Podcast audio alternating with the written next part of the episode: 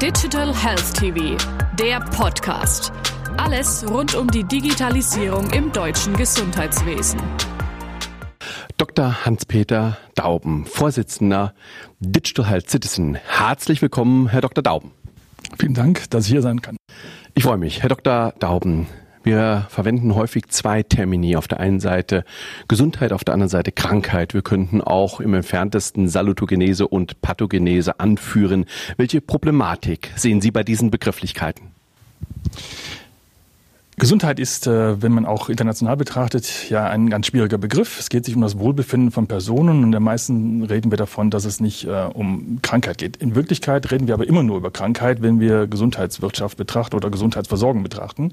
Und die Situation ist halt die, wenn man in Zukunft was ändern möchte, dann äh, muss man vielleicht den Begriff erweitern, Bereiche einfügen, die wir jetzt nicht im primären Fokus haben, Arbeit, Soziales, das soziale Umfeld und dadurch im Prinzip den Begriff erweitern und die Gesundheit auf einen Bereich begrenzen oder die, die Versorgung auf einen Bereich begrenzen, wie er jetzt gemeint ist, aber die Gesundheit erweitern um präventive Maßnahmen, an die wir jetzt gar nicht rankommen, weil wir gar keine Daten haben.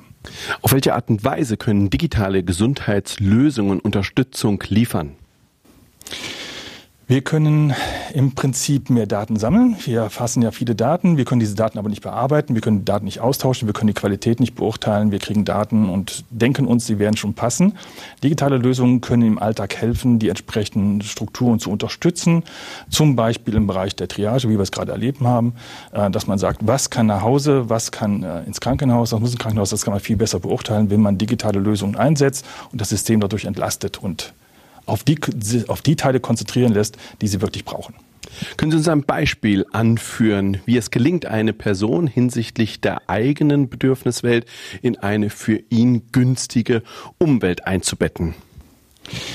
Wir machen sowas gerade auf europäischer Ebene in einem Projekt. Und in diesem Projekt äh, wird versucht, den Patienten oder den Bürger dann äh, nämlich jenseits der Krankheit in Gesamt zu gesehen, äh, zum Beispiel wie das Wetter auf einen einwirkt. Jetzt haben wir gerade hier etwas Wärme. Was bedeutet das bei zum Beispiel bei Patienten, die eine Krankheit haben am Herz? Ähm, so kann man das einbinden und kann dem Patienten dann eventuell Unterstützung leisten. Das wird gerade von der EU mit Geld gefördert. Verstehe ich es korrekt? Es geht letzten Endes um Gesundheitskompetenzen für den Einzelnen. Ja, es geht sich darum, dass wir äh, auch das, was wir international Health Literacy nennen, also die, die Verbesserung der Partizipation von Bürgern in ihre Gesundheitspflege einbauen und damit den Bürger in dem Umfeld stärken und ähm, ich habe nicht die Idee, dass man gleich einen Bürger zum Arzt ausbildet, aber dass zumindest dann bewusst an der ganzen Sache beteiligt kann.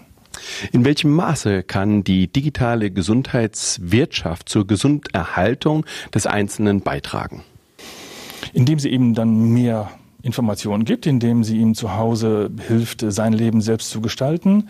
Ähm, das ist zum Beispiel auch so, wenn man jetzt einfach ältere Leute betrachtet. Äh, wie können sie zu Hause gepflegt werden? Wie können sie zu Hause betreut werden? Über die Berufsgrenzen des Arztes hinweg mit anderen sozialen Hilfsmaßnahmen, die dann eben auch auf diese digitalen Tools zurückgreifen. Aber es sind Tools.